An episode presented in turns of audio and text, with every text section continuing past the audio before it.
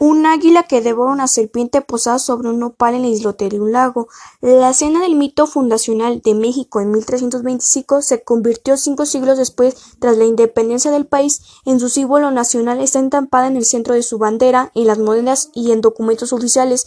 Incluso el pasaporte es la representación de una alegoría prehispánica relatada a los mexicanos durante generaciones. Pero ese pueblo era de los aztecas o de los mexicas. Pese a que se suelen usarse como sinónimos, los aztecas y los mexicas no eran el mismo pueblo. Los primeros eran los habitantes de la mítica Aztlán, los segundos un grupo que se separó de ellos. Aztlán y los aztecas.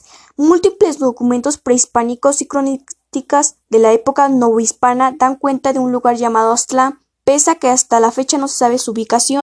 Incluso no hay consejos sobre si en verdad existió el mito azteca que México recordó con la sorpresiva aparición de un águila en el metro de Ciudad de México.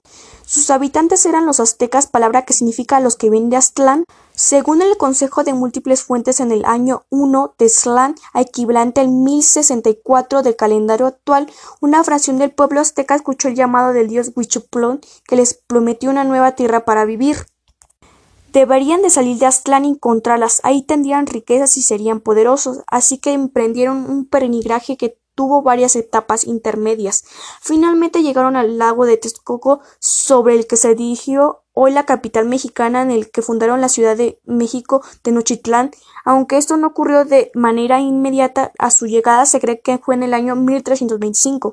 La Venecia del Nuevo Mundo así era la gran Tenochtitlán, la capital del imperio azteca que deslumbró a Hernán Cortés hace 500 años. Ahí crearon su propia identidad, aunque venía de Aztlán ya no se identificaba con como azteca sino como mexica, que en la lengua náhuatl significa los de México.